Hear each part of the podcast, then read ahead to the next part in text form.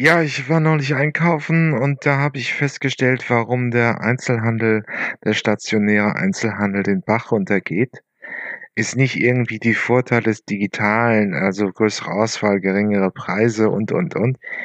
Es ist Last Christmas von Wham. Ach ja, ich war einkaufen und dann Last Christmas I give you my heart and you give it away the very first day. Ah, wenn man Weihnachtsgeschenke kaufen will, will man nicht musikalisch gefol äh, gefoltert werden. Ja, aber dann geht's halt den Bach runter. Ich stelle zu Weihnachten auch noch mal ein Lied vor, eins meiner Lieblingsweihnachtslieder, richtig jetzt hier bildungsbürgermäßig. Es ist ein Ros entsprungen.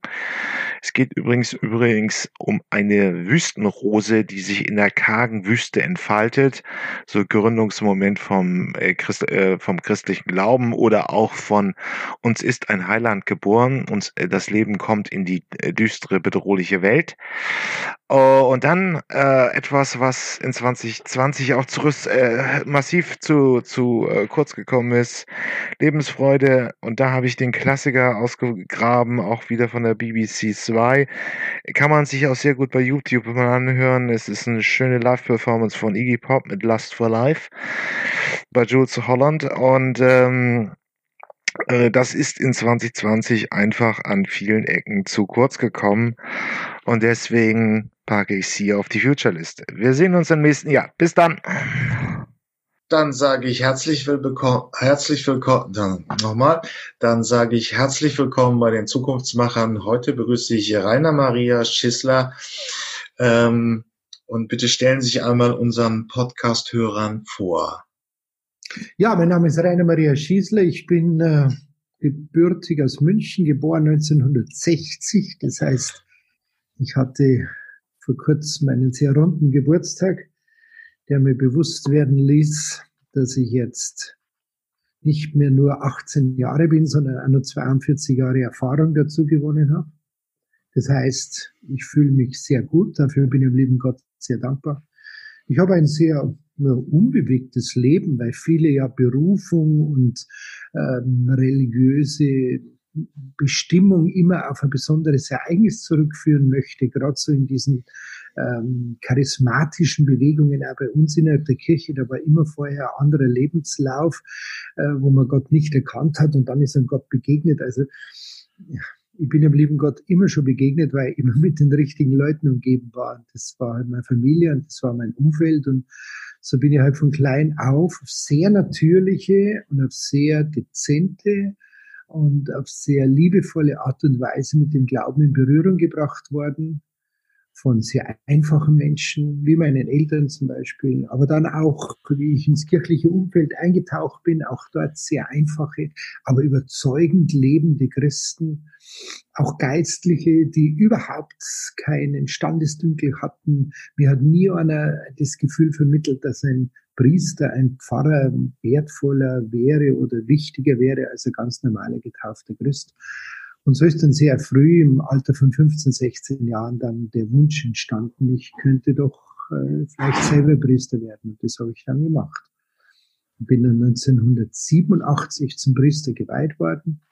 Und das heißt, ich bin jetzt schon über 30 Jahre Priester und seit 1993 bin ich Pfarrer hier in St. Maximilian im Münchner Glockenbachviertel mit einer riesengroßen Kirche, der drittgrößte in München, die direkt an der Isar steht. Ja, und jetzt äh, bin ich im, neuen, im einstelligen äh, Lebensarbeitszeitbereich angekommen. Das heißt, ich habe faktisch noch neun Jahre bis zur Rente. Diese Aussicht äh, ist jetzt ein, ein, ein neuer Blick. Den habe ich vorher nie so äh, ernst genommen, dass sowas einmal kommen könnte. Ja, so praktisch sind Sie jetzt 60 und dann haben Sie mit Ihr Glaubensleben mit der Ministranz angefangen. Sagt man das so? Ich bin Lutheraner. Ja, ja. Luther das Glaubensleben hat früher angefangen, natürlich äh, als kleines Kind, als äh, unsere Eltern uns das Beten gelernt haben, uns beigebracht haben, dass das nicht bloß äh, Formeln aufsagen ist, sondern in mit Gott in Beziehung treten. Die evangelische Theologe Paul Tillich hat es äh, so gesagt, ähm, es ist ein sich ausstrecken, Gebet ist ein sich ausstrecken eines endlichen Wesens nach der Unendlichkeit. Und das ist ein sehr sensibles Tun und das äh, habe ich heute gelernt. Und äh, irgendwann ist halt die Liebe auch zur Kirche dann entstanden, als ich elf Jahre alt war, dann Ministrant geworden bin und dann ist man in das System hineingekommen und ich hatte mega Glück weil ich in ein System, also unsere Pfarrei, wo ich aufgewachsen bin, einfach durch und durch normal war. Ich habe Kirche immer als eine Heimat, als was Offenes, was Einladendes, was Liebenswertes, was Kreatives, was Spontanes, was Innovatives, was äh, Improvisatorisches äh, erlebt. Und das hat all meine Sinne angesprochen. Das äh, konnte gar nicht anders gehen. Und Darum wusste ich, ich bleib dabei. Ich möchte Verkündiger des Evangeliums Jesu von Nazareth werden. Und das ist nur möglich, weil du halt Leute erlebt hast, die diese Lebensweise äh, schon dir vorgelebt haben. Also im Prinzip ist es eine, so wie man das dann im Hochschuldeutsch formulieren würde, eine Sozialisierung in dem bayerischen Katholizismus, der dann ja nach ein paar ja, der einfach dann in die in das System Kirche übergangen, äh, überführt worden ist. Ja, Sozialisierung ist absolut richtig. Das im bayerischen Katholizismus, da habe ich mal eine launige Rede beim Bierfest gehalten, da mache ich ein bisschen Abstriche. Wo ist jetzt der Unterschied zwischen bayerischen und rheinischen Katholizismus? Wo ist der Unterschied überhaupt zwischen katholischen und protestantischen Glauben? Das war eine mega Aufgabe mal für unsere Kirchenführungen, hier mal endlich Klarheit zu schaffen und die Trennungen aufzuheben und nicht immer nur zu reden, dass wir uns alle lieb haben, sondern wirklich die Einheit herbeizuführen. Aber das ist ein anderes Thema. Ich einfach in dem, was Katholizismus bedeutet. Ich habe katholisch sein von Anfang an erlebt und erfahren dürfen als eine Einstellung eines gläubigen Menschen, für den alles eine Rolle spielt. Das heißt, kein Problem der Welt, äh, vor dem wir uns vorbeidrücken könnten. Kein Mensch, der mir nicht wichtig wäre. Äh, keine Angelegenheit, um die ich mich nicht kümmern könnte. Katholisch heißt für mich nie sagen zu können, das geht mir nichts an oder das habe ich nicht, nicht gewusst das für mich katholisch sein. Und das bin ich hineingewachsen. Ja, das stimmt. Aber ja, natürlich ist das irgendwie auch eine Diskussion von vor 30 Jahren. Heute sind die Kirchen schon auf einem ähm, Weg zur Ökonomie, äh, zur Ökumene. Nur es ist ja auch schon eine Frage, es ist hier auch in Norddeutschland eine komplett andere Sozialisierung. Die Kirchen sind bei weitem nicht so präsent, wir haben keine Wallfahrten, es ist alles sehr viel schlichter, ähm, die Kirchen sind anders, sie sind schlichter als die großen Barockkirchen in Bayern.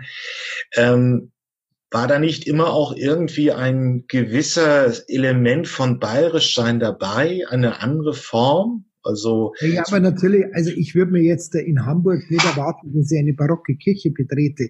Nur äh, ich bitte, und gerade in meiner äh, Auseinandersetzung äh, mit zum Beispiel Mitgliedern vom BFG, Bund für Geistesfreiheit und so weiter, muss ich immer darauf drängen, unterscheiden wir doch wirklich kirchlich sein und gläubig sein.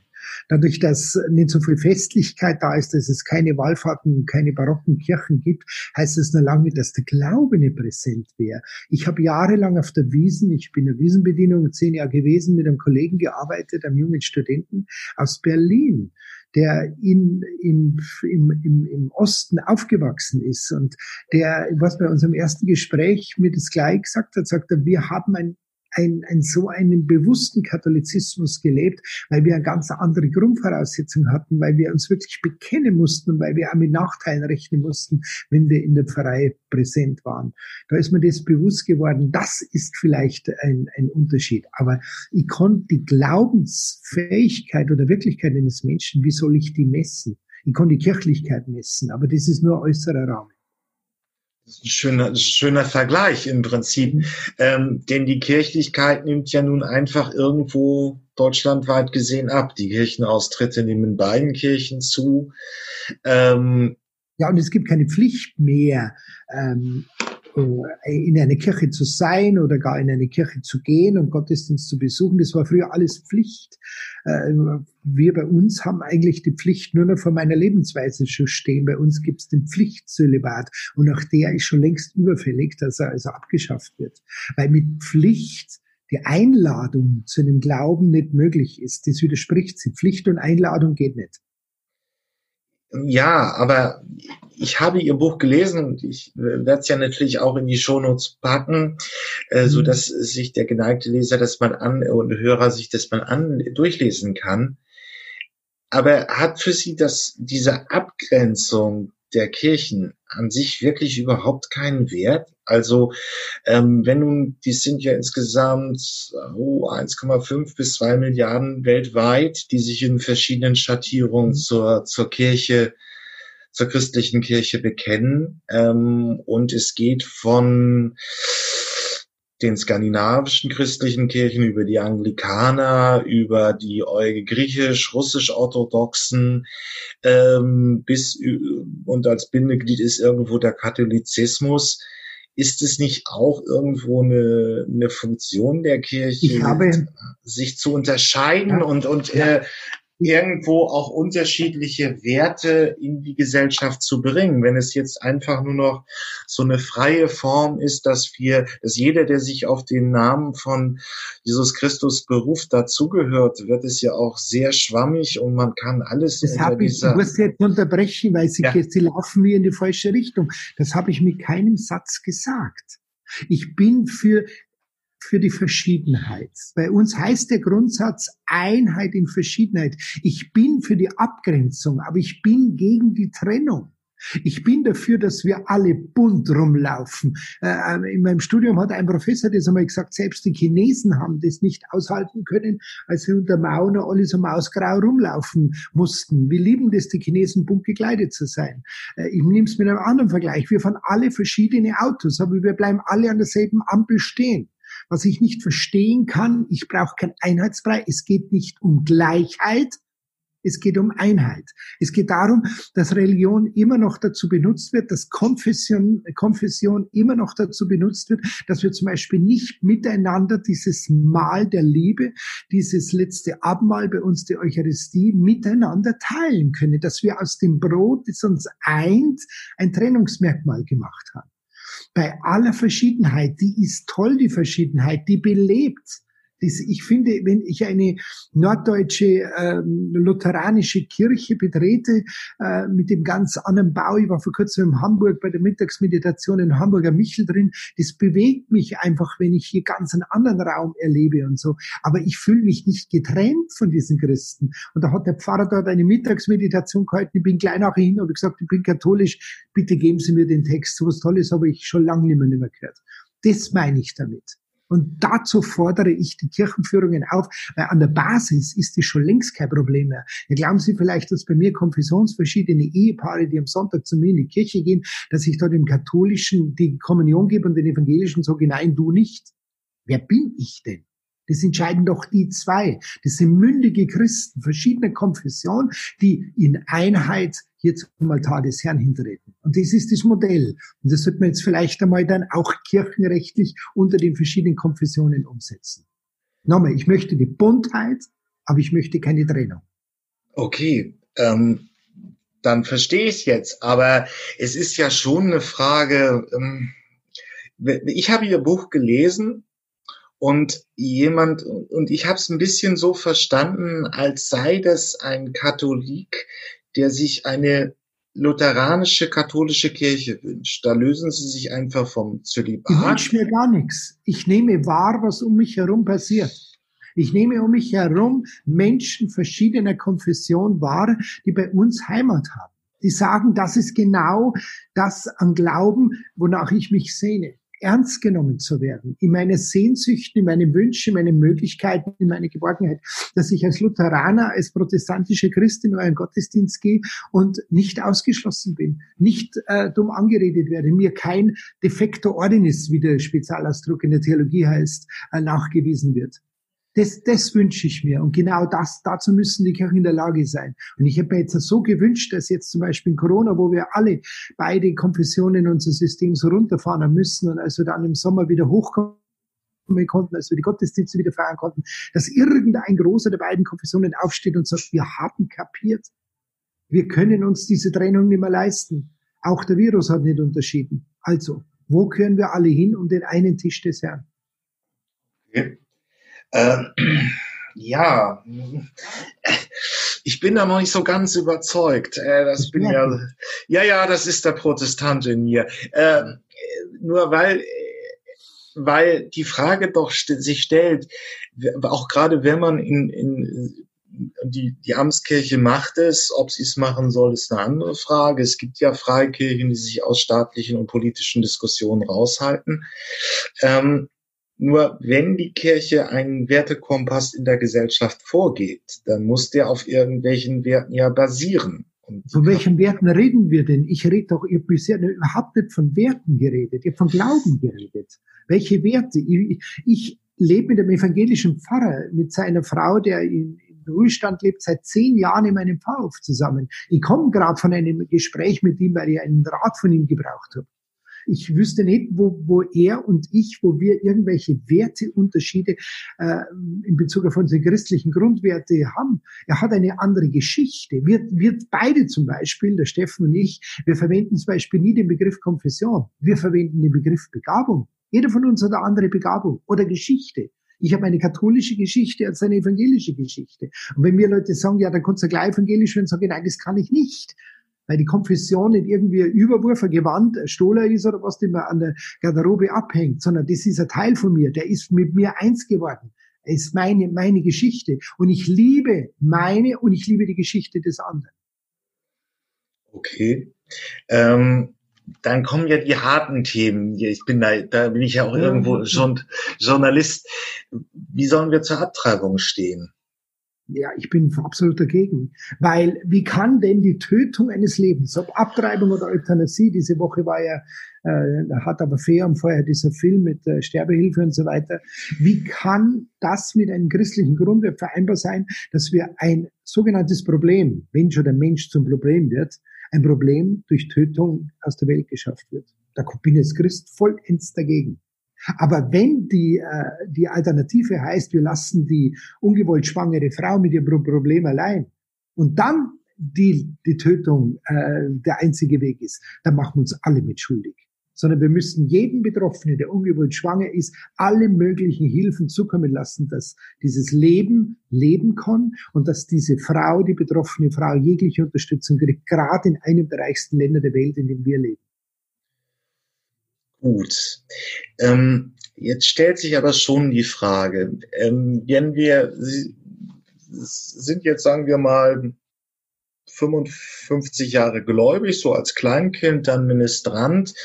Ähm, da sind wir jetzt dann 1970 die katholische Kirche hat sich verändert. Das sieht man von außen und das sieht man auch von, äh, das sieht die, behauptet die katholische Kirche auch von sich selber. Ähm, es wird ja immer, die Kirchenaustritte nehmen äh, ab, ähm, es gibt immer mehr Alternativen. Ähm, die ostasiatischen Heilslehren haben sich in den letzten Jahren verbreitet. Es gibt große Vielfalt auf dem Markt der, der Sinngeber oder der Sinnstifter. Was hat die katholische Kirche, wenn man das jetzt vom Marktanteil her denkt, falsch gemacht?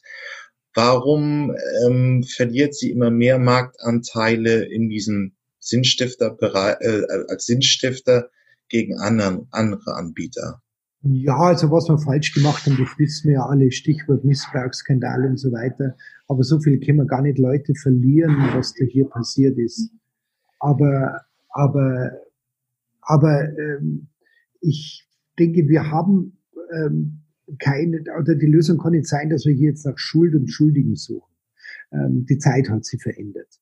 Ähm, man ist halt früher selbstverständlich in eine Religion, in, das, in eine Konfession hineingeboren worden und die haben dann ein Leben lang gehabt und sagt, boom, nie einer hätte in den 70er, äh, 80er Jahren gesagt, es ist meine Grundfreiheit, dass ich mir nach woanders umschaue und mir etwas anderes oder Neues suche. Das kann nicht die, die Lösung sein.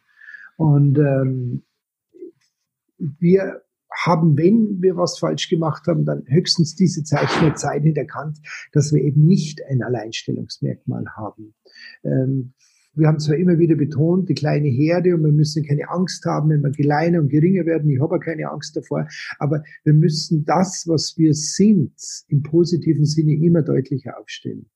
und äh, sagen, wir sind auch nicht einfach besser wie die anderen, wir sind anders als die anderen, weil das unsere Geschichte ist. Und dazu kommen nur einladend werben dafür und nicht zwingend.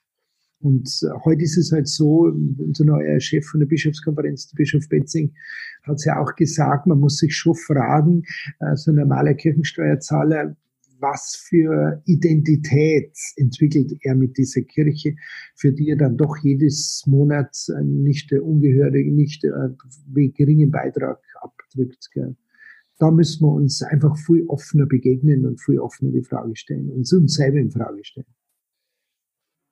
Ja, das ist jetzt ein bisschen unkonkret. Äh, die Kirche hat immer noch sehr große Reichtümer. Wäre es nicht mal eine Idee? Mhm. Das hat äh, Wolfgang. Sie, dass wir mit Corona schon verloren haben. Wir haben schon unsere Brandbriefe hier liegen aus dem Ordinariat, Sparmaßnahmen. Bei mir ist meine, mein ganzes Bauvorhaben ist absolut eingestellt worden. Nein, nein, also von Reichtümer will ich nicht mehr reden. Ich meine, das steckst du auch nicht weg, wenn du jedes Jahr äh, knappe Viertelmillion Leute verlierst. Das ein Kirchensteuerzahler. Äh, wissen Sie, und von Immobilien kann ich nicht abbeißen. Das werden Sie dann schon sehen, wenn es in Bayern losgeht. In der Mitte Deutschlands und im Norden haben wir ja schon angefangen, in der Kirche zu veräußern, aber wenn man sie personell nicht mehr bespielen kann. Irgendwann geht es auch in Bayern los. Und dann, glaube ich, ist einmal dieses Gerede, wir hätten, wir würden da auf Milliarden sitzen, der dann ist dann am Schluss. Außerdem, es geht nicht nur um den materiellen Reichtum. Ähm, es gibt Kirche in armen Ländern, die unglaublich aktiv ist. Ich bin dagegen, dass wir uns immer danach bemessen, wie viel materielle Mittel wir haben, um unsere Arbeit zu betreiben. Das Wichtigste, was wir haben, ist wirklich unser Glaube. Wolfgang Kubicki hat es, er hat seinen Kirchenaustritt damit begründet, dass die Kirche mhm. immer sagt, äh, ähm, äh, der Staat soll dieses und jenes für die Flüchtlinge tun und äh, sie sind nicht mal selber bereit. Das stimmt doch gar nicht. Es sind doch Pauschalurteile. Äh, es waren die Kirchen und zwar nicht die offiziellen vielleicht, aber es waren die Kirchenmitglieder und die sind die Kirchen. Alle getauften Christen machen die Kirche aus und die haben sich von Anfang an haben sich die hingestellt und mitgearbeitet in der Flüchtlingshilfe was glauben Sie, was für Edelsteine und Brillanten wir da haben, die von der ersten Stunde an im Münchner Hauptbahnhof waren und bis heute noch äh, äh, Umschulungsprogramme mit äh, betreiben und sich äh, um die äh, Gäste, die zu uns kommen, kümmern, mit denen Behördengänge machen. Das ist christlicher Einsatz. Also Kubik in allen Ehren, aber er ist auch nicht davor gefeit, Schmarrn zu reden. Das stimmt. Äh, das will ich auch anmerken. Aber eine andere Frage. Wenn man, Sie sind jetzt ein Praktiker in einer der großen, äh, in einer der Großstädte. Glockenbachviertel ist galt auch immer noch mal als homosexuellen Treffpunkt. Immer, immer noch. Äh, immer noch, wobei es ja sich auch wahrscheinlich normalisiert hat in den letzten 20 Jahren. Was heißt normalisieren? Vorsicht, Vorsicht. Warum soll das normalisieren? Wir sprechen von gentrifizieren. Das ganze Viertel ändert sich. Wir sind ein, ein, ein heterosexuelles Ausgeviertel geworden. Wir haben eine ganz hohe Dichte an Restaurants, Kneipen, die alle geschlossen sind und Apotheken, die haben auf. Und äh, wir haben eine der höchsten Kinderrate. Äh, wir haben gut situierte Familien hier. Und die Szene hat sich einfach äh, irgendwie verdünnisiert, was ja nicht unbedingt schlecht ist, wenn auch in anderen Stadtteilen Homosexuelle selbstverständlich leben können, weil die Ghettoisierung war noch nie die Antwort auf ein soziales Problem. Nein, ich meine nur im, im Laufe der letzten 20, 30 Jahren wird sich das Glockenbachviertel es hatte damals vielleicht ein paar mehr Homosexuelle als der Durchschnitt von München, aber sich hat sich verändert. Das ja, man hat so gesehen, ich bin ja so lange hier, wir hatten schon eine höhere Dichte an, an Schulen, Kneipen und Bars, jetzt haben wir mittlerweile nur noch drei. Ähm, aber ausgehend von dem Punkt, wie würden Sie, was müsste, wir sind ja hier auch so ein kleiner Wirtschaftspodcast, wie müsste sich die, die Organisation der katholischen Kirche ändern, damit sie zukunftsfähig wird. Klar, es ist eine katholische Kirche oder es ist eine Kirche. Und als solche geht es um den Glauben, um, um diesen, den Kern der Einheit, der Vielfalt des Zugangs zu Menschen, zum, zum Glauben, zur Religion. Aber es ist ja schon die Frage, wie ist äh, die Kirche aufgestellt? Ist sie bereit für auch zum Beispiel das Thema Digitalisierung oder eben andere gesellschaftliche Veränderungen wie ähm, Frauen im Priesteramt, andere Rollen von Frauen in der Kirche, beziehungsweise auch, ähm, die Kirche hat ja nun auch eine sehr starke Hierarchie vom Papst ausgehend, Kardinäle runter zum Bischof und so weiter. Müsste sie, ist das eine zu starre Bürokratie, um mit dieser ganzen Vielfalt, die heute die Gesellschaft ausmacht, überhaupt fertig zu werden oder das sinnvoll gestalten zu können? Also wir müssen immer auch geben, dass wir nicht zu viele ähm, ähm, Früchte in einen Topf reinwerfen. Digitalisierung, völlig klar. Ohne diese Digitalisierung wären wir bis jetzt nicht durch die Corona-Pandemie gekommen. Allein was hier auf der Ebene der Pfarreien möglich ist, von Online-Gottesdiensten und so weiter und so fort, oder wie wir jetzt an Weihnachten stemmen. Äh, also wir sind da schon mitten dabei, aber immer noch am Anfang. Äh, was äh, die Veränderungen in der Kirche betrifft, ja, das Tempo wird immer schneller und das ist auch gut so, aber nicht runterbrechen. Solche Dinge, gerade wie zum Beispiel Zulassung der Frauen ins Priesteramt und so weiter, das wird seit Jahrzehnten Jahrzehnten gefordert und das wird auch kommen. Aber wir haben ja auch immer als Kirche Sorge dafür zu tragen, dass die Einheit nicht zerbricht und äh, dass alle da mitmachen können, auch denen, denen das jetzt äh, nicht so sehr nach dem Gusto schmeckt. Wenn ich heute 100 Katholiken frage, wie wünscht ihr euch Kirche, dann werde ich von 80 ähm, hören, so wie es halt früher war, in jeder Pfarrei sitzt der Pfarrer, alles ist gut, alle Leute gehen in die Kirche. Aber das ist ein Wunschdenken, das war einmal. Natürlich müssen wir uns ändern. Darum habe ich meine Bücher ja vom Mut zur Veränderung gesprochen, aber nicht um der Veränderung als solchen willen, sondern um der Zukunft willen. Und äh, wir werden eine ganz andere Kirche in 20, in 30, in 50 Jahren erleben, genauso wie sie vor 20, 30, 50 Jahren anders war. Meine Eltern haben anders geglaubt, haben anders Kirche empfunden und gelebt, als wir es heute tun oder wie es jetzt heute unsere Jugendlichen tun. Und äh, was soll sie wirtschaftlich verändern? Ich sage jetzt einen ganz einen harten Satz und das wird uns sowieso treffen, weil die EU uns da irgendwann einmal an den Säckel geht, dass wir mit der Kirchensteuer aufhören müssen. Dann haben wir aber dann einmal ehrliche Zahlen. Ich bin in der Kirche, weil ich getauft bin. Es ist ein völliger Irrsinn, dass ich aus einer Kirche austreten kann, dadurch, dass ich hier kein Geld mehr zukommen lassen will. Aber die Taufe ist gleichzeitig unverlierbar. Wie soll denn das zusammengehen? Wenn ich das einmal weiß, wenn ich nicht mehr die Leute mit Steuermitteln hier heranziehen kann, sondern wenn wir zum Beispiel das italienische Modell verfolgen, wo jeder dieselbe Abgabe zahlt, aber jeder bestimmt, wer sein Geld kriegt, ob Kultur, ob Soziales oder Kirchen, dann sind wir im Wettbewerb drin. Und ich finde, das gehört sich ja so, dass wir finanziell mit anderen zu konkurrieren haben. Aber unsere Botschaft, die Botschaft des Glaubens, der Hoffnung und der Liebe, die ist konkurrenzlos, ist alternativlos. Und das feiern wir in vier Wochen am Weihnachten. Das heißt, ähm, ja, gut. Interessanter Punkt. Also das heißt, die Kirche muss sich praktisch einen gewissen Wettbewerb stellen, wenn also die, die, die zwangsweise Abgabe der Kirchensteuer abfällt, wird es ja ein bisschen wie eine Freikirche. Ich packe das in die Shownotes. Es ist eine, noch ein relativ kleines Segment innerhalb der christlichen Kirche. Es hat es aber schon auch im Mittelalter gegeben. Also Kirchen, die frei von staatlichen Einflüssen sein wollen und die ähm, sich darum kümmern wollen, es eben selbst organisiert zu, zu schaffen. Das ist ein bisschen das, worauf es hinläuft. Also, dass man wegkommt von diesem staatlichen Zwangsbeitrag, der irgendwo immer mitläuft für Normalbürger, ähm, hin zu einer freiwilligen Selbstorganisierung, wo dann eine ganz andere Kommunikation, ganz anderes Interaktion innerhalb der Kirche stattfinden könnte. Naja, aber in dieser Freiheit sind wir ja mittlerweile schon drin, weil es ja heute kein Fanal mehr ist, aus der Kirche auszutreten. Also ich äh, vor 20, 25 Jahren, heute noch äh, höre das immer wieder mal, dass mir jemand sagt, Mei, ich bin aber ausgetreten, aber sagst das für nicht bei der Hochzeit, weil das darf die Oma nicht erfahren und so. Äh, das gibt's heute fast nicht mehr. Es ist ja teilweise en vogue, dass man sagt, na, also ich bin ausgetreten, ich bin ja nicht mehr in der Kirche dabei und so. Das heißt also, den Wettbewerb haben wir ja bereits und auch wir stellen uns dem zum Beispiel geben. Ich mir auf die Idee, wenn Angehörige eines Verstorbenen, der ausgetreten ist, mich bitten, die Beerdigung zu machen. Ich hatte allein zwei solche in dieser Woche, dass ich da zur Beerdigung komme. Natürlich mache ich das. Und zwar in voller Dienstkleidung. Ich weiß, äh, vor 30 Jahren habe ich gesagt, ja, ich komme aber in Zivil. Also so ein Unsinn würde ich heute alles nicht mehr machen. Also wir sind ja da eh in diesem Wettbewerb drin, aber er ist immer noch verdeckt, der Wettbewerb, weil die, die dabei sind, ja schön ihre Steuer noch äh, abgezogen bekommen. Und ich bin der Meinung, der Wettbewerb muss ganz frei sein. Es muss ein ganz ein ehrliches, offenes Miteinander ringen sein, um das, was wirklich wichtig ist. Ähm, und praktisch dann, aber dann bleibt ja immer noch die Bürokratie der katholischen Kirche. Ja, was ist Bürokratie? Ich meine, Sie haben hier äh, die Hierarchie aufgezählt.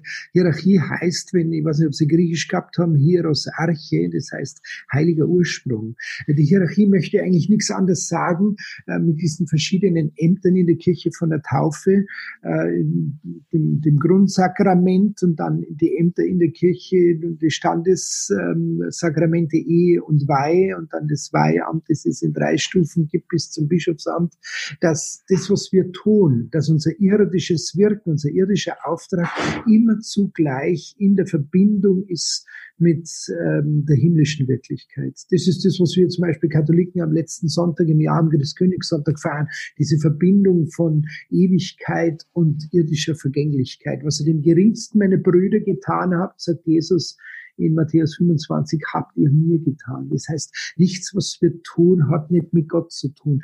Das geringste menschliche Leben bekommt eine göttliche Würde zugesprochen, die irdisch gar nicht machbar ist. Und auf der anderen Seite weiß ich auch, wenn ich auf der Suche bin nach dieser Göttlichkeit, ich finde sie verwirklicht hier auf dieser Erde, wenn ich meinem Nächsten begegne.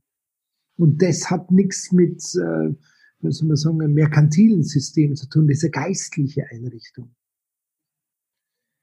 Okay, aber müsste, ja, aber müsste die äh, katholische Kirche nicht etwas schlanker werden? Also. Ja, jederzeit. Absolut, absolut. Wenn ich allein bei uns hier in München, ein mega riesengroßes Ordinariat, das kann ich alles nicht verstehen, warum wir das nicht vereinfachen.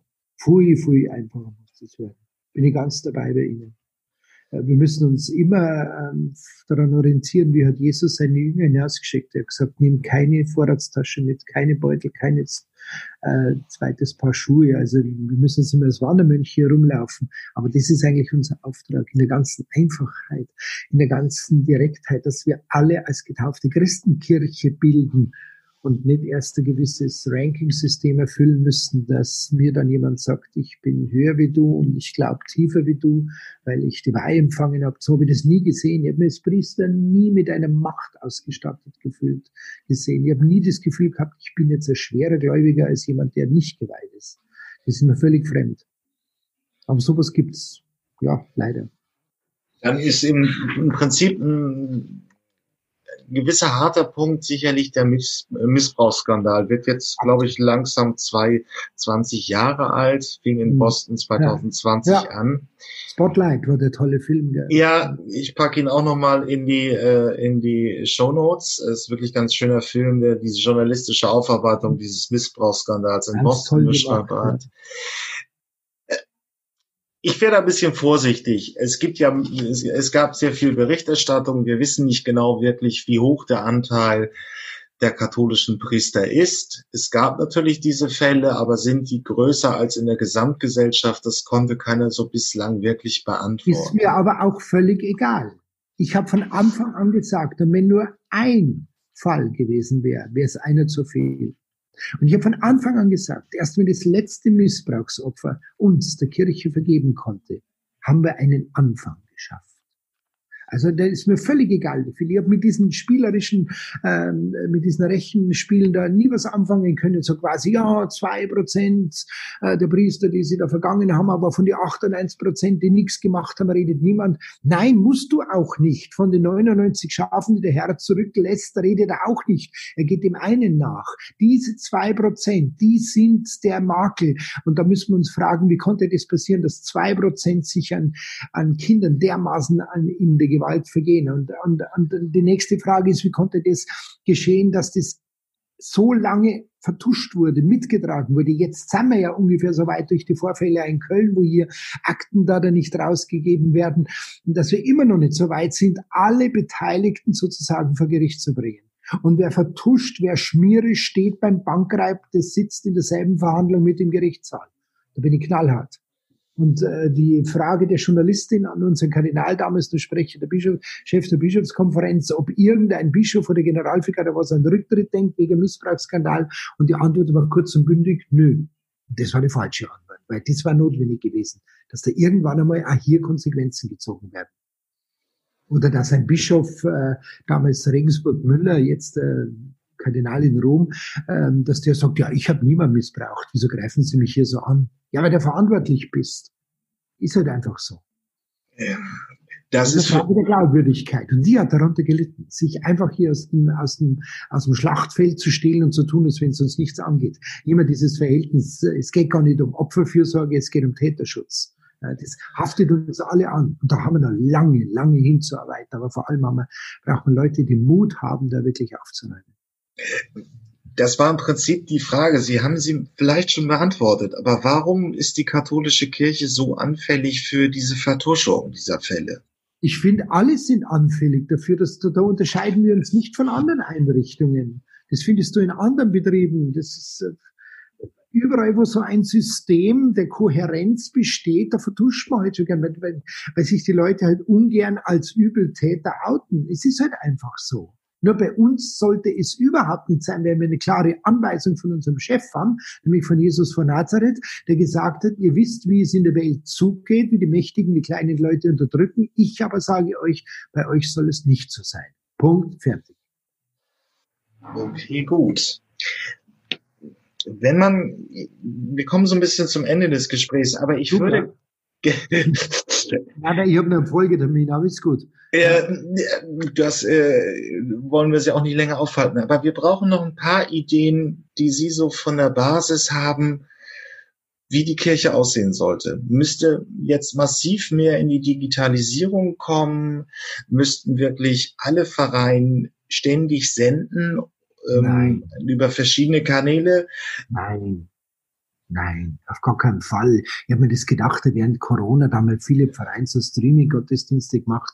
Ich habe das nicht gemacht. Wir haben für die Osternacht haben wir einen Halbstünder vorproduziert in der Karwoche und den dann am Osterwochenende über unsere Webseite laufen lassen. Aber ich habe gesagt, ich mache keine Geistermesse, ich mache keinen Streaming-Gottesdienst, ich mache das nicht. Das vor allem mit einer feststehenden Kamera, ich will das nicht. Wir haben das jetzt gemacht äh, bei zwölf Stunden Corona Fokus Online. Da war jemand da, aber der war mit der Kamera beweglich und es war die Gemeinde da, es war der Gemeindegottesdienst, sowas kann ich machen. Ich mache gern Fernsehgottesdienst, habe ich auch schon viel gehabt, äh, aber das, äh, das Streamen, das ist nicht das mein. Nein, es geht ja nicht darum, dass jede Pfarrei äh, auf dem Höhepunkt der Digitalisierung unterwegs ist und jede Pfarrei dasselbe macht, sondern jede hat sein spezielles Flair und seine Spezialität was es kann und es soll es bitte tun. Ihr zum Beispiel hier durch die Innenstadtlage habe ich sehr viel Laufkundschaft. Ich habe eine äh, ganz tolle Atmosphäre hier im Viertel hier. Ich habe eine unglaublich tolle Kirchenmusik hier.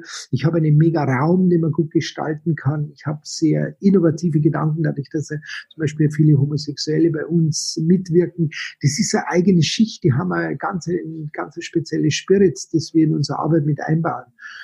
Also ich ich kann jetzt nicht sagen, wir sind noch zu wenig digital oder wir sind schon zu viel digital. Ich bin der Meinung, das wird sich alles so entwickeln, je nach Bedürfnis, nach Nachfrage und dementsprechend wird das Angebot sein. Braucht die Kirche andere Ausbildungswege? Mein Gott, nein, ich, ich habe schon sehr früh gesagt, das Priesterseminar ist ein wunderbarer Ort für einen Studenten, der ist da gut untergebracht zu sehr günstigen Preisen in Uninähe. Aber die Ausbildung zu dem zum Beispiel, was wir machen als Pfarrer, die sollte mehr vor Ort stattfinden. Aber da muss ich sagen, da bin ich eigentlich jetzt aus dem Rennen heraus, weil ich mehr die Rente im Blick und weniger ähm, die Ausbildungstätigkeit. Das müssen andere regeln. Gell? Also auf jeden Fall, wir haben ja diese Arbeitsrechtsreform durch, dass jetzt äh, bei uns das nicht mehr so ähm, konsequent klassisch geht, wer eine katholisches pflegt oder äh, wer, wer wer bestimmte Voraussetzungen nicht erfüllt, der darf bei uns nicht mehr Putzverein im Kindergarten machen. Also das Thema haben wir ja schon abgewickelt, haben ja auch schon wieder einen großen Schritt für uns, für unsere Verhältnisse einen großen Schritt gemacht. Herr Schießler, ich will Sie da nicht von Ihrer seelsorgerischen Arbeit weiter abhalten, abhalten. Und wir können ja, glaube ich, schon mal frohe Weihnachten wünschen. Ja, sicher. Äh, Die Predigten äh, sind fertig. Alles klar. Bis dann. Alles Gute, danke. danke. Bis dann. Tschüss. Ja, was geht in dem Rettungsdienst? Ähm, ja, wir haben die erste Geschichte vom SWR. Das ist ein, ein schönes äh, Kommunikationstool, das uns gleich erklärt wird, mit dem man einfach Rettungsfahrten besser organisieren kann. Also wenn ein, äh, wo ist die passende Unfallchirurgie für genau den Patienten verfügbar? Das wird dann schon über eine zentrale Leitstelle besser organisiert und lästiges Herumtelefonieren fällt im Jahr 2019 dann endlich weg. Das Problem ist natürlich wie in Deutschland häufiger die Kleinstaaterei oder den deutschen Föderalismus hier in Wien. Das ist ein Fall und wenn man dann eben ähm, zur Spezialklinik auf dem im anderen Bundeslandes will, gibt es dann schon wieder Kommunikationsprobleme und hier müssen halt eben auch verschiedene Organisationen, also Krankenhäuser miteinander zusammenarbeiten. Diese kommen. Bei schweren Unfällen können Minuten über Leben und Tod entscheiden. Deshalb müssen die Retter ihre Patienten auch so schnell wie möglich in die Klinik bringen. Und das ist leichter gesagt als getan, denn hinter vorgehaltener Hand wird berichtet, dass sich Kliniken offenbar gerne dafür drücken, Betten für Notfallpatienten freizuhalten. Die Folge? Die Notärzte müssen da oft mühsam herumtelefonieren, um ihre Patienten unterzubringen. In Rheinland-Pfalz ist jetzt Schluss damit. Dafür hat Guido Scherer gesorgt. Er weiß, dass jede Minute zählt. Guido Scherer hat lange als Notarzt auf dem Rettungshubschrauber gearbeitet. Wenn in der Mainzer Uniklinik ein Notruf einging, war die Besatzung sofort auf den Beinen. Wir rennen nach oben zu, zur Landeplattform, steigen in den Hubschrauber ein. Innerhalb von einer Minute ist die Maschine auch startklar und hebt ab. Durchschnittliche Eintreffzeit würde ich sagen, hier in der Region sieben bis acht Minuten maximal. Am Einsatzort geht es meist schnell weiter. Den Verletzten stabilisieren, in den Hubschrauber bringen. Sie könnten sofort wieder los, Richtung Klinik. Jedoch. Und dann stand der Hubschrauber erstmal rum. Dann ist eben häufig die Frage, wo kann ich diesen Patienten hinbringen? Damit er sofort versorgt werden kann. Denn die Leitstelle, die den Hubschrauber anweist, muss erstmal eine geeignete Klinik finden. Für einen polytraumatisierten Patienten männlich, ca. 50 Jahre. Ja. Also Unfallchirurgie positiv, CT könnte. Das kann dauern, vor allem bei Schwerverletzten. Nicht überall ist alles Nötige frei. Die Leitstelle musste bisher reihum Kliniken abtelefonieren. Unterdessen zehrte das Warten im Hubschrauber an den Nerven. Das war häufig ein Glücksspiel, genau. Es war vor allen Dingen eben unkoordiniert, untransparent und äh, unbefriedigend. Also wenn Sie einen Patienten haben, den Sie jetzt unbedingt in die Klinik bringen wollen und Sie wissen nicht, wo er hinkommt, das staut sich sozusagen dann vielleicht über 20 Jahre an und dann denken Sie, jetzt will ich aber, dass dieses Problem gelöst wird. Auch darum bewarb sich Guido Scherer für das Amt des ärztlichen Leiters des Rettungsdienstes. Ein Funktionärsposten mit Kontrollfunktion in Rheinhessen. Scherer legte los. Ein einfaches System musste her, damit Leitstellen nicht mehr herumtelefonieren müssen, sondern gleich klar ist, welche Kapazitäten wo frei sind. Zusammen mit dem Fraunhofer Institut entwickelte er ein Informationssystem. Die Idee, alle Krankenhäuser in Rheinland-Pfalz aktualisieren via Internet kontinuierlich, was bei ihnen aktuell besetzt oder frei ist. Sind die nötigen Einrichtungen grün geschaltet, dann kann die Leitstelle dem Rettungsteam sofort sagen, dorthin. Universitätsmedizin kann angeflogen werden. Ein entscheidender Zeitgewinn. Der Arzt im Hubschrauber telefoniert dann direkt mit der Klinik, nur noch um Details zu klären. Die Pflicht, nun dauernd die Auslastung zu melden, begeisterte die Kliniken allerdings nicht, so Scherer. Es ist immer schwierig, wenn Sie sozusagen aus einem Bereich in einen anderen Bereich hineinwirken wollen. Also ich habe das Gefühl gehabt am Anfang, man muss auch die Kliniken so mehr zum Jagen tragen. Vorbehalte gab es wegen des Aufwands, der Kosten und der Transparenz. Das System dokumentiert genau, welche Klinik sich wann abmeldet.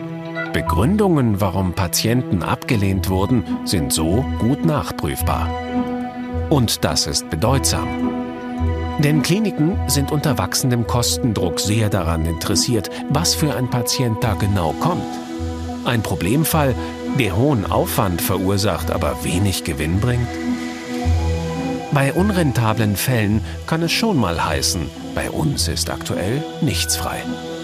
Ich will das nicht unterstellen, aber natürlich ist klar, die Klinik muss eben sagen, sie kann ein Schädel-Hirntrauma versorgen. Zum Beispiel unabhängig davon, ob der konkrete Patient, der dann kommen wird, 80 ist oder 18, ob der sozusagen aufwendig in der Versorgung ist oder weniger aufwendig in der Versorgung ist. Guido Scherer konnte dann ein Gesetz mitgestalten, das die Kliniken zur freundlichen Mitwirkung an dem Projekt verpflichtet. Seit 2011 ist das System online. Das gnädige Kürzel ZLB steht für Zentraler landesweiter Behandlungskapazitätennachweis.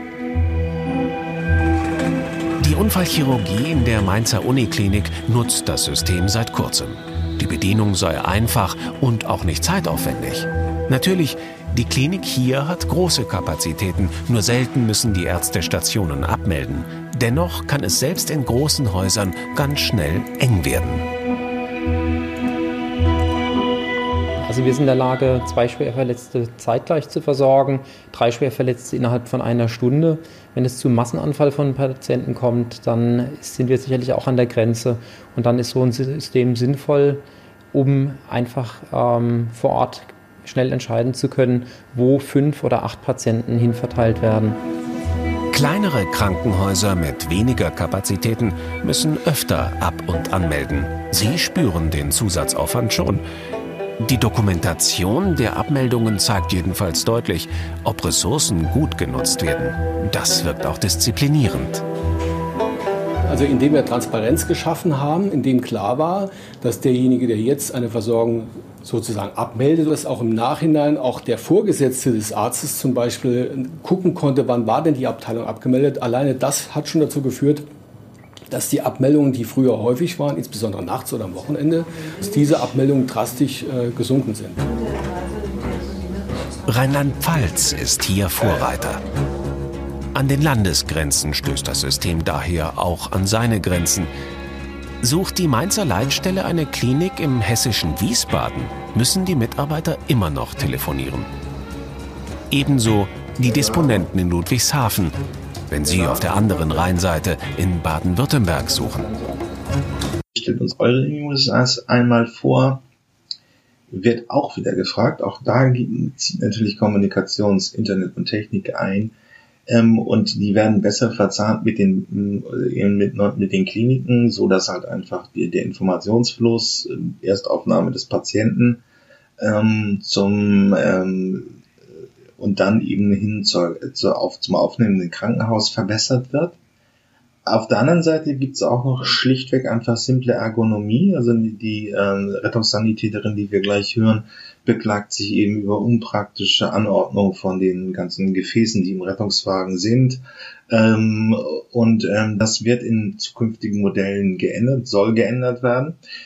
Ähm, zweitens mal ähm, dann eben auch, dass noch mehr Hightech in die Rettungswagen kommt, also Ultraschall, bessere Untersuchungsverfahren direkt am äh, in der Erstversorgung, also die goldene erste Stunde, dieser extreme Zeitdruck, der im Rettungsdienst herrscht, dass wirklich ähm, sofort bei Notaufnahme ähm, richtig behandelt wird, um die Chancen auf Heilung möglichst zu steigern, wird eben noch mehr genutzt, weil schon im Rettungswagen und nicht erst in der Klinik die nötige Untersuchungstechnik bereitsteht. Soll europäisch verbindlich werden, das kriegt Euronews, sagt Euronews jedenfalls. Ähm, und finde ich ist auch eine wichtige Sache. Okay, bei schweren Unfällen können Minuten über Leben und Tod entscheiden. Deshalb müssen die Retter ihre Patienten auch so schnell wie möglich in die Klinik bringen. Und das ist leichter gesagt als getan. Denn hinter vorgehaltener Hand wird berichtet, dass sich Kliniken offenbar gerne dafür drücken, Betten für Notfallpatienten freizuhalten. Die Folge? Die Notärzte müssen da oft mühsam herumtelefonieren, um ihre Patienten unterzubringen. In Rheinland-Pfalz ist jetzt Schluss damit. Dafür hat Guido Scherer gesorgt. Er weiß, dass jede Minute zählt. Guido Scherer hat lange als Notarzt auf dem Rettungshubschrauber gearbeitet. Wenn in der Mainzer Uniklinik ein Notruf einging, war die Besatzung sofort auf den Beinen. Wir rennen nach oben zu, zur Landeplattform, steigen in den Hubschrauber ein. Innerhalb von einer Minute ist die Maschine auch startklar und hebt ab. Durchschnittliche Eintreffzeit würde ich sagen, hier in der Region sieben bis acht Minuten maximal. Am Einsatzort geht es meist schnell weiter. Den Verletzten stabilisieren, in den Hubschrauber bringen. Sie könnten sofort wieder los, Richtung Klinik. Jedoch. Und dann stand der Hubschrauber erstmal rum. Dann ist eben häufig die Frage, wo kann ich diesen Patienten hinbringen, damit er sofort versorgt werden kann. Denn die Leitstelle, die den Hubschrauber anweist, muss erstmal eine geeignete Klinik finden.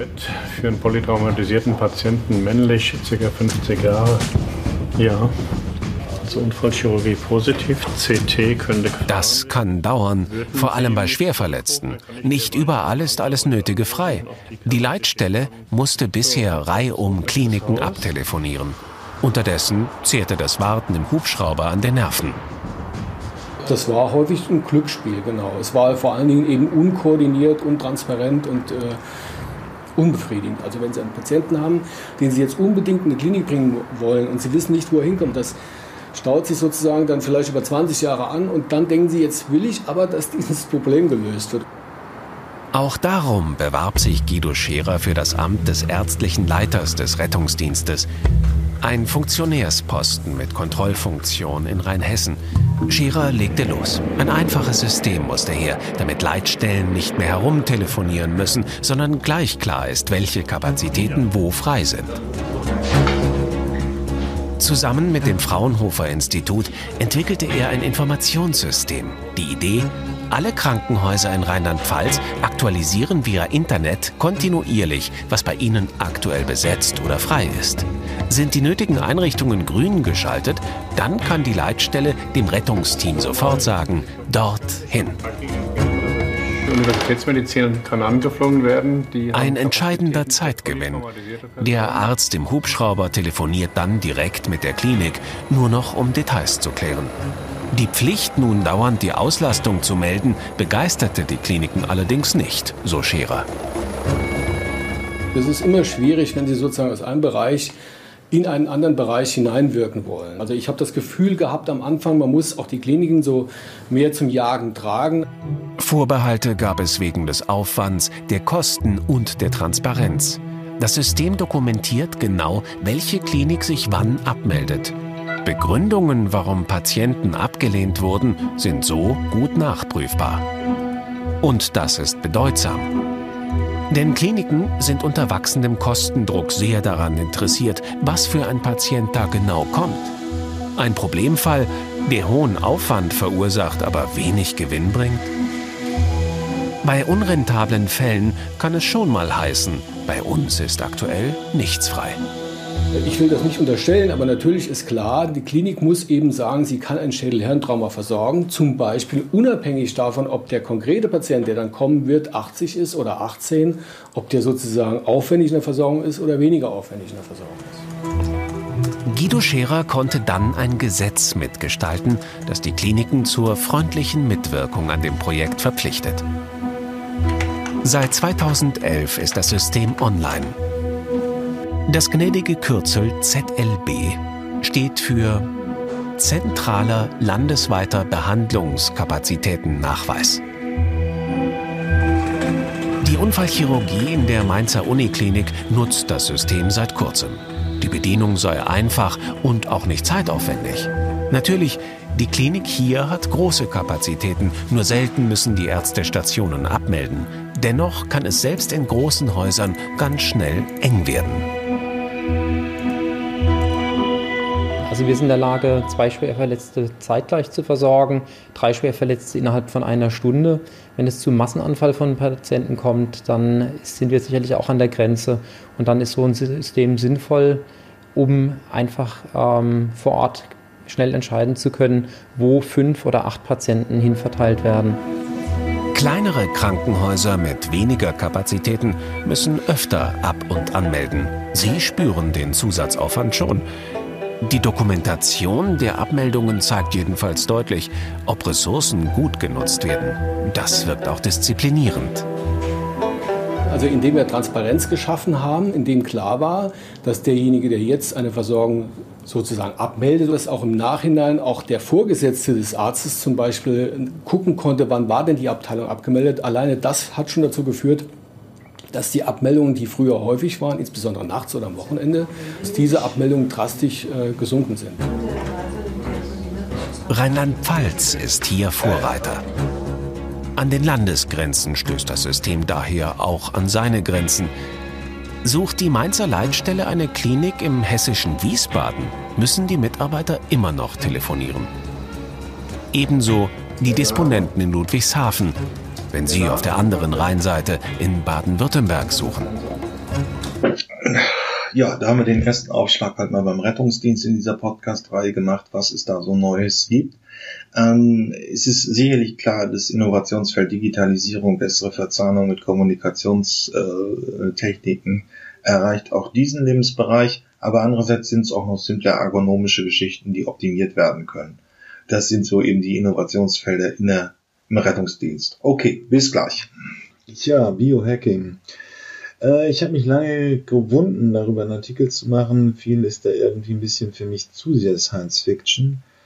Aber ich habe ein bisschen Material gefunden, das ist auch nicht doll, aber wir können mal so ein bisschen die Pole herausarbeiten. Ich habe hier von Miriam Merkel, viele werden sie kennen, weil sie Lebenspartnerin von Anne Widde ist und äh, Professorin für Medien und jetzt auch irgendwie Herausgeberin der Wirtschaftswoche. Äh, sie hat auf der Republik einen Vortrag gehalten und ich fand es ein bisschen zu plumpe Technikbegeisterung für das Thema. Ähm, sie erzählt uns ein bisschen von Leuten, die Sensoren in ihr Hirn bauen, um, um ihre Farbenblindheit zu überwinden und ähnliches. Und die Verknüpfung mit den ganzen Buzzwords der, Null, der 2010er Jahre, Big Data und was weiß ich alles. Also, dass unser Hirn auch nicht mehr so Daten auslesbar werden sollen, warum auch immer. Dieses Thema wird aber schon gravierender. Wir sehen irgendwie so Mikrochips, die irgendwie Betriebsausweise ersetzen sollen. Also irgendjemand in Schweden ähm, setzt sich ein Mikrochip unter die Haut, damit er nicht immer seinen Betriebsausweis äh, durch die Gegend tragen muss.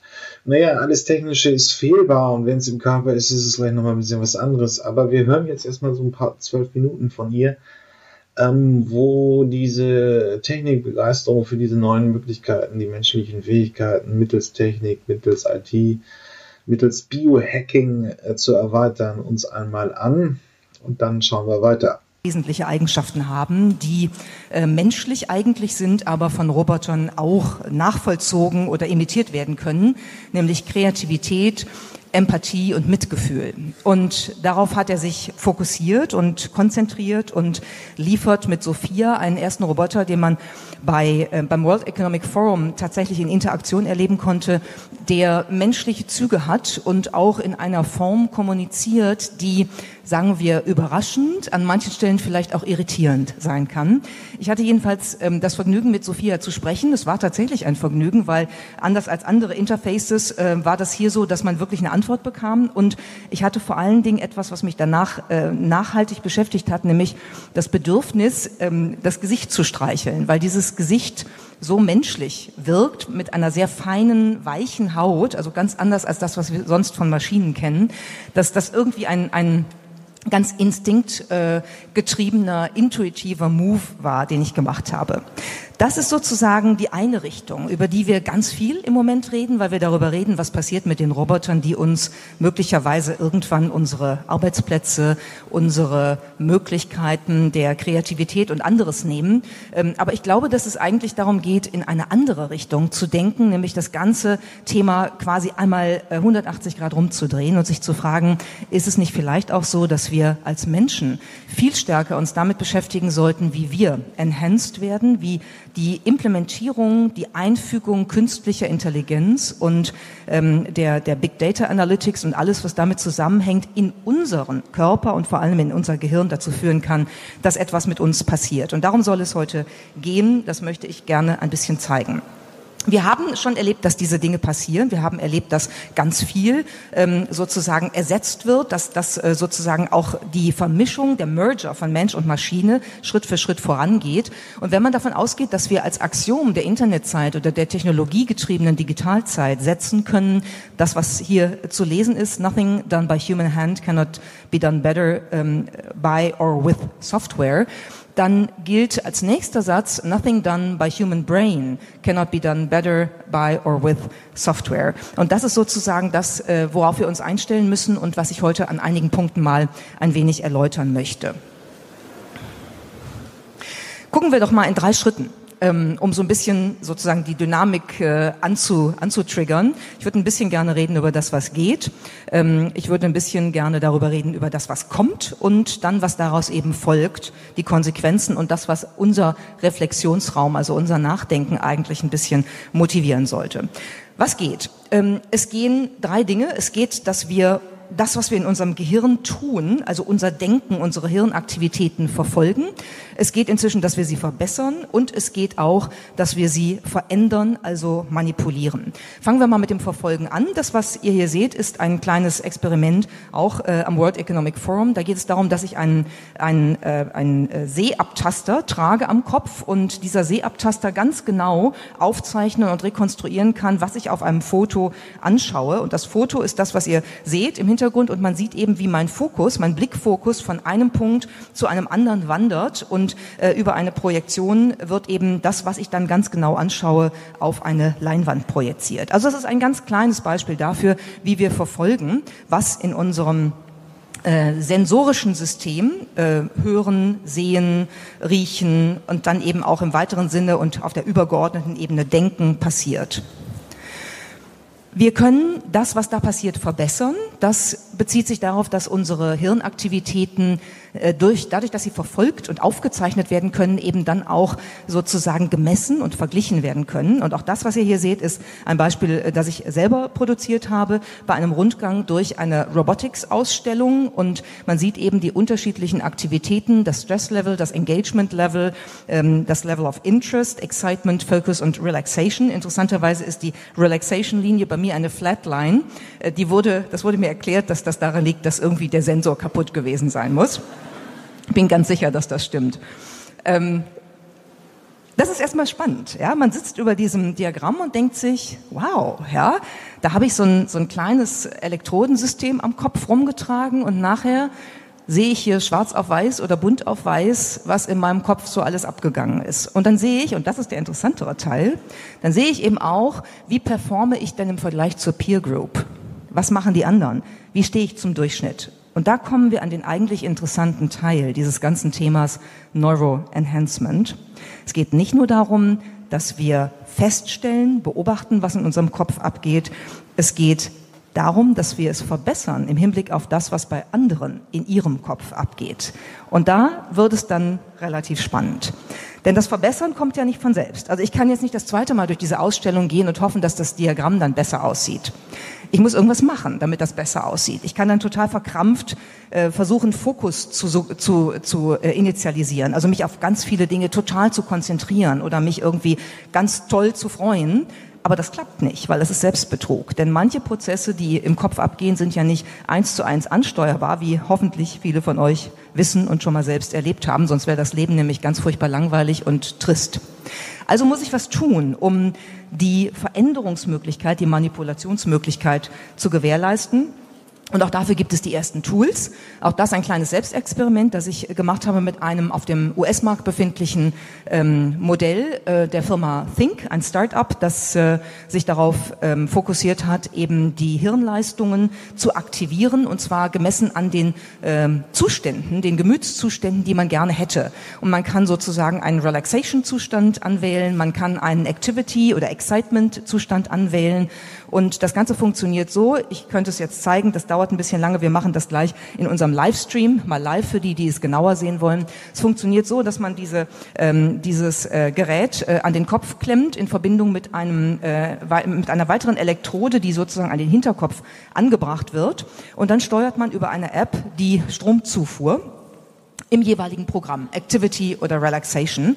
Stromzufuhr, die man so mit so einem Regler halt hoch oder runter steuern kann. Es war ein sehr interessantes Erlebnis. Ich habe das gemacht, als ich gerade ähm, äh, gelandet war aus Deutschland in, in Boston und in Verbindung mit Jetlag kann ich sagen, ist das nicht empfehlenswert führt dazu, dass man auf Dauer sehr schlank wird, weil man nämlich 48 Stunden nichts essen und nicht schlafen kann.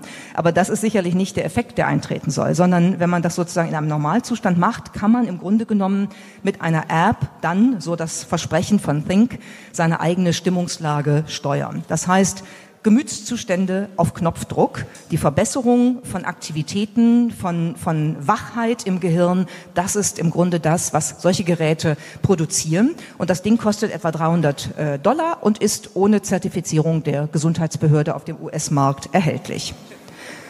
Also, wir haben hier die Möglichkeit zu verfolgen, wir haben die Möglichkeit zu verbessern und wir haben die Möglichkeit zu verändern. Alles das, was in unserem Gehirn passiert. Das ist eine Menge und das ist ziemlich spannend, weil dabei endet es nicht. Wenn wir gucken, was kommt, dann will ich auch da drei Beispiele oder vier Beispiele zeigen, wie die Reise weitergehen wird, denn das ist ja nur der Anfang.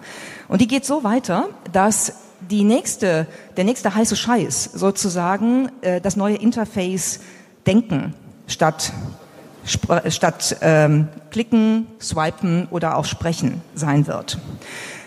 Auch das ist ein Selbstversuch an der Uni Tübingen ähm, im Labor, wo ich äh, das erste Mal ausprobiert habe, da, wie ich einen Text in einen Computer hineindenken kann. Und das funktioniert. Das sieht nicht so sexy aus, wenn man diese komische äh, Haube aufhat. Äh, aber das sind eben die Elektroden, die in dieser Zahl jetzt noch notwendig sind. Es wird sukzessive weniger werden, es werden weniger werden. Und wenn man genau auf das Bild schaut, dann sieht man hinten, dass ich begonnen habe, das Wort Interface zu schreiben. Und das funktioniert. Man denkt über ein visuelles Schema, wo man sich eben auf den Buchstaben, den man auf dem Bildschirm haben will, konzentriert, den Buchstaben in den Rechner hinein. Ja, weil eben die neuronalen Signale, die Reize äh, im Gehirn, die bei A äh, entstehen, etwas anders aussehen als bei B und bei C. Ähm, und so funktioniert das. Ist doch langsam und ist vor allen Dingen störungsanfällig, aber es funktioniert. Wenn jemand mittendrin eine Tür aufreißt, das ist passiert, ist, der, ist die Konzentration weg und das Schreiben funktioniert für die nächsten 10, 15 Minuten nicht mehr. Dann muss man sich neu konzentrieren, dann geht's wieder.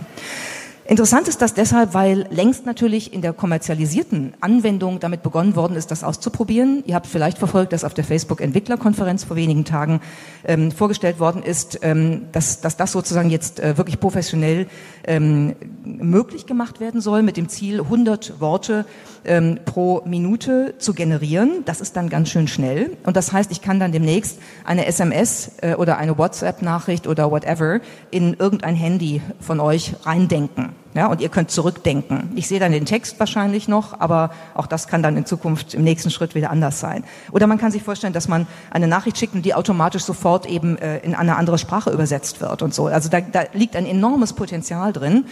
Bedeutet aber, wenn man sozusagen das dahinterliegende Phänomen sich anschaut, dass wir in der Lage sein werden, Schritt für Schritt tatsächlich unsere Gedanken in äh, Daten umzuwandeln durch Abtasten, in dem Fall mit Elektroden. Der nächste Schritt wäre, dass wir von den Elektronen ins menschliche Gehirn hineingehen, nämlich mit einem Gehirnimplantat. Auch das wird längst in medizinischer Hinsicht gemacht und hat dort großartige Folgen und Möglichkeiten. Das Beispiel, was ihr hier seht, ist ein Test, den die Brown University zusammen mit dem Deutschen Zentrum für Luft- und Raumfahrt schon vor einigen Jahren gemacht hat. Die haben ähm, querschnittsgelähmte Patienten über ein Hirnimplantat in die Lage versetzt, einen Roboterarm in Bewegung zu denken. Und dieser Roboterarm kann dann eben eine Getränkedose greifen, sie zum Mund führen und gibt den Patientinnen und Patienten eben ein Stück ihrer physischen Autonomie, auch ihrer Lebensqualität zurück. Und das ist natürlich großartig. Im medizinischen Bereich also voller äh, Versprechen, diese Entwicklung. Ähm, sie wird nicht im medizinischen Bereich bleiben, sie wird auch in den kommerziellen Bereich eindringen. Darauf kann man sich, glaube ich, schon jetzt verlassen. Und die ersten Tests gibt es. Und ein Beispiel für Ansätze, für diese wirklich physische Verbindung von äh, Technologie und menschlichem Gehirn ist Neil Harbison, der erste Cyborg, so wie er sich selber nennt, der sich eine Antenne in den Kopf hat einpflanzen, ähm, einoperieren lassen. Äh, Neil Harbison ist farbenblind und kann mithilfe dieser Antenne, mit diesem Sensor 360 verschiedene Farben hören. Das heißt, er kann sie natürlich nicht sehen, aber er kann die unterschiedlichen Töne, die mit unterschiedlichen Farben erzeugt werden. Ja, es ist ein buntes Sammelsurium an verschiedenen Konzepten, also irgendwelche Chips sich in ins Hirn zu bauen und das Nachdenken zu erweitern und so weiter. Äh, da soll der gute alte Mensch äh, dann doch nochmal mittels Technik weiter optimiert werden. Schwierig, schwierig teilweise, obwohl es natürlich auch ein paar Aspekte kommt. Wenn man dadurch Querschnittslähmung ähm, lösen kann, ist das wahrscheinlich für viele ein sehr positiver Schritt, aber ähm, es ist auch ein bisschen viel äh, düstere Menschenoptimiererei da zum Teil gekommen. Wir hören uns jetzt mal eine Gegenthese von TEDx Talk, leider nur auf Englisch, aus, Bel aus den Niederlanden an. Und die Frau setzt als Konzept gegen diese Technisierung einfach das gute alte Meditieren, Glauben oder was auch immer um äh, sein eigenes Potenzial zu entweiten, ähm, auszu äh, zu erweitern. Wir schauen mal, was dabei, ähm, wie uns die Frau dies begründet. What many people do not know about me is that I left my home, my parents' home, when I was 16 years old. I had just turned 16, and that's the moment that I believed I was ready for the world. I was ready to discover the world. And of course, I was very young and very naive. But the day that I left, my mother, she came to me and she decided to give me her final piece of good advice. And she said, Caro, I know you have a lot of potential. However, if you want to make it in life, make sure you use your potential so you can develop the best version of yourself.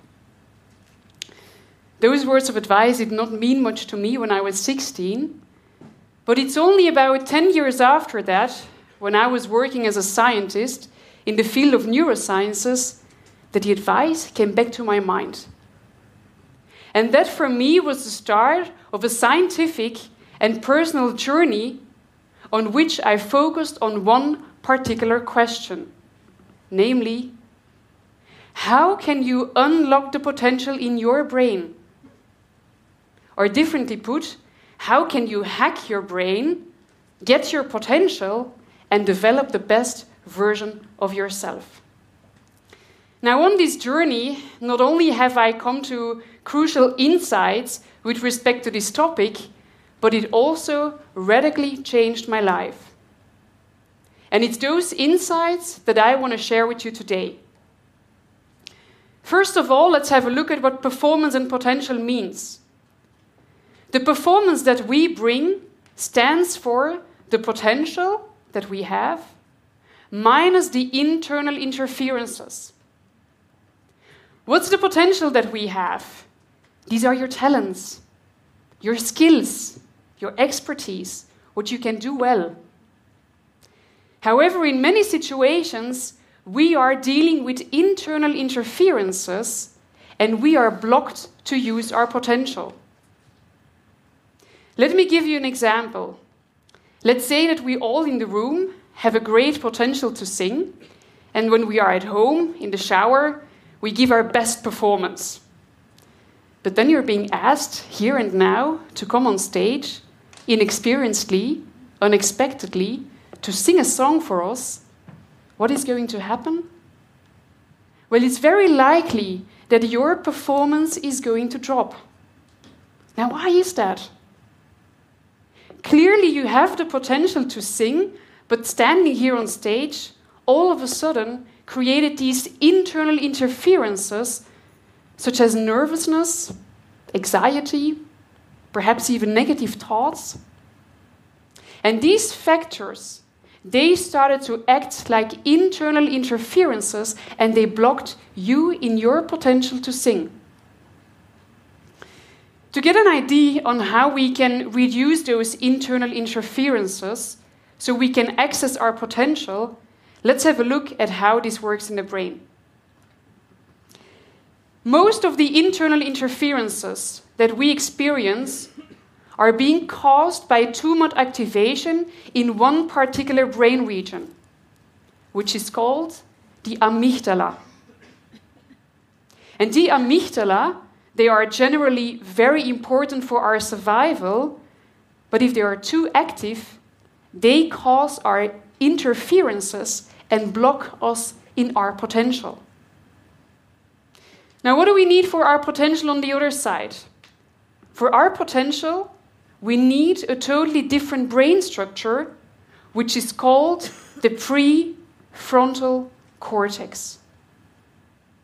As the name suggests, it's a brain structure that is fully in the front of our brain, and this part of the brain is significantly involved in all your executive functions. And what are those? Planning, organizing, processing information, thinking about solutions.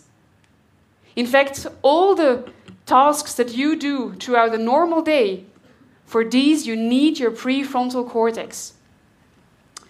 Now, the bad news is, and you might have noticed that, but the prefrontal cortex has a limited capacity. It works a bit like a battery. If the battery is fully charged, we bring a mental peak performance. But the more we use it and the emptier it gets, the worst version we are of ourselves.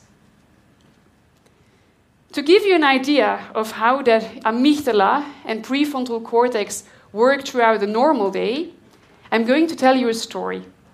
It's a story about you, a story about me, about what we did yesterday, and what happened during that day in our amygdala area and our prefrontal cortex area. Now, keep in the back of your mind that we want to have the amygdala not too active, and we want to have a prefrontal cortex that is fully charged. Okay? So let's say you woke up yesterday and you hadn't slept enough. And when we don't sleep enough, our prefrontal cortex is not fully charged. You have two children, two girls, and the youngest girl, she is two years old, and even though it's not very warm outside, she absolutely insists on wearing shorts, a t shirt, and sandals. And your daughter, she's just like you. She's very stubborn and she's not giving in. So, what do you do? You use your prefrontal cortex to negotiate with your child. Half an hour later, she's wearing trousers. You're in the car, you're stuck in traffic where you also need your prefrontal cortex. And what happens after that is your day. And I can summarize your day as follows We use our prefrontal cortex like crazy. And after an extremely busy day, we come home, and this is our mental state. Our mental battery is empty, and our amygdala are having free play. And let me tell you a secret this is also happening with the other members of the family. Because your children, they also have this mental battery, but it's very tiny and super quickly empty. So, what do children do? With an empty battery, at least mine, they do, they start fighting. You try to calm the children, you try to make the food, the food burns. It is absolutely the worst case scenario. And at the moment that you think things can't get worse. That's the moment that you bare feet step onto a Lego brick. Have you already stepped onto a Lego brick? It hurts, right? and after a day like that, it hurts even more because of the mental state we're in. We have too much amygdala activation, and our mental battery is empty. And this at a moment where we are expected to have the best moments of our lives. That's our mental state. So I say we can do better. As a scientist, I was looking for a strategy with which we can downregulate the amygdala activation and give a boost to our prefrontal cortex, because that's what it needs for a peak performance. And I found that strategy. It is a strategy that when you regularly practice it, the amygdala activation will go down and your prefrontal cortex will get a boost. Not only that, it even gets better. If you regularly practice this strategy, the amygdala will eventually become smaller.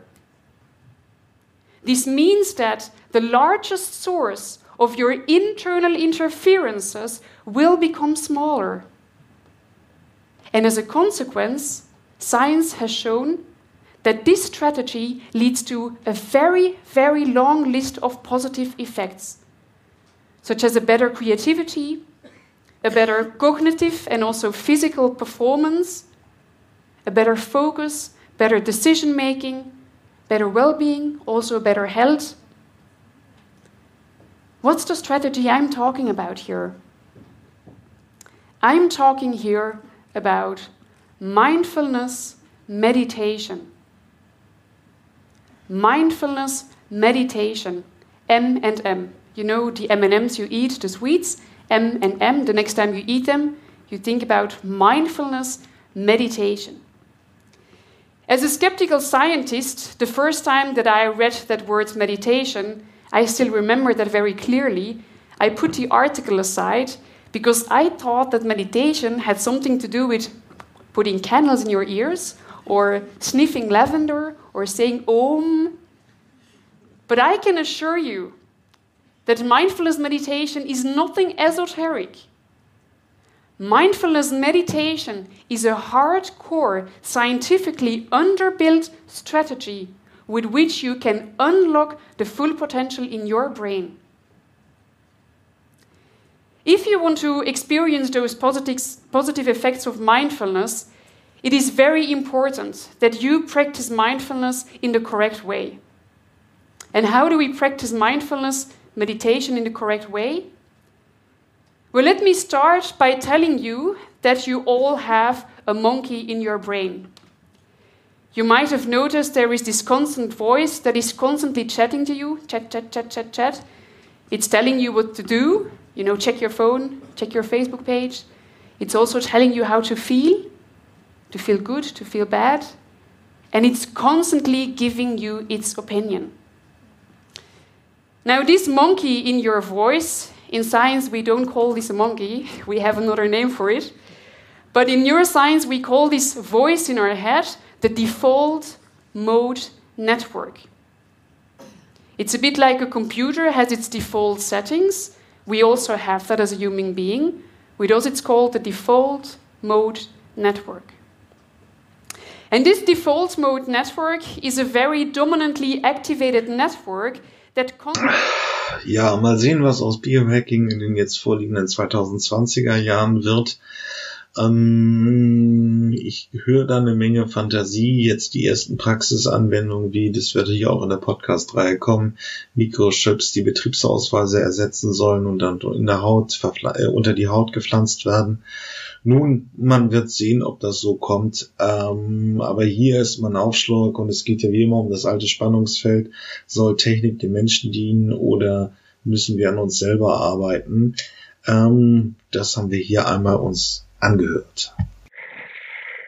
Ja, ich war neulich einkaufen und da habe ich festgestellt, warum der Einzelhandel, der stationäre Einzelhandel den Bach runtergeht ist nicht irgendwie die Vorteile des Digitalen, also größere Auswahl, geringere Preise und, und, und. Es ist Last Christmas von Wham. Ach ja, ich war einkaufen und dann Last Christmas, I give you my heart and you give it away at the very first day. Ah, wenn man Weihnachtsgeschenke kaufen will, will man nicht musikalisch gefol äh, gefoltert werden. Ja, aber dann geht's halt den Bach runter. Ich stelle zu Weihnachten auch nochmal ein Lied vor, eins meiner Lieblingsweihnachtslieder, richtig jetzt hier bildungsbürgermäßig. Es ist ein Ros entsprungen. Es geht übrigens übrigens um eine Wüstenrose, die sich in der kargen Wüste entfaltet. So Gründungsmoment vom, äh, Christ, äh, vom christlichen Glauben oder auch von uns ist ein Heiland geboren, uns äh, das Leben kommt in die äh, düstere, bedrohliche Welt. Oh, und dann äh, etwas, was in 2020 auch zurück, äh, massiv zu, zu äh, kurz gekommen ist. Lebensfreude. Und da habe ich den Klassiker ausgegraben, auch wieder von der BBC 2. Kann man sich auch sehr gut bei YouTube mal anhören. Es ist eine schöne Live-Performance von Iggy Pop mit Lust for Life bei Jules Holland. Und ähm, äh, das ist in 2020 einfach an vielen Ecken zu kurz gekommen. Und deswegen packe ich sie auf die Future-Liste. Wir sehen uns im nächsten Jahr. Bis dann. Ja, das war's mit den Zukunftsmachern diese Woche. Ähm, hat mich mir hat Spaß gemacht. Ähm, und wenn ihr irgendwelche Themenvorschläge, Ideen, Ideen habt oder einen Interviewpartner sucht, meldet euch einfach unter jürgen.fahrt.elektroautovergleich.org. Ähm, sonst bewertet mich gut, das wäre nett. Äh, und bis zum nächsten Mal. Tschüss.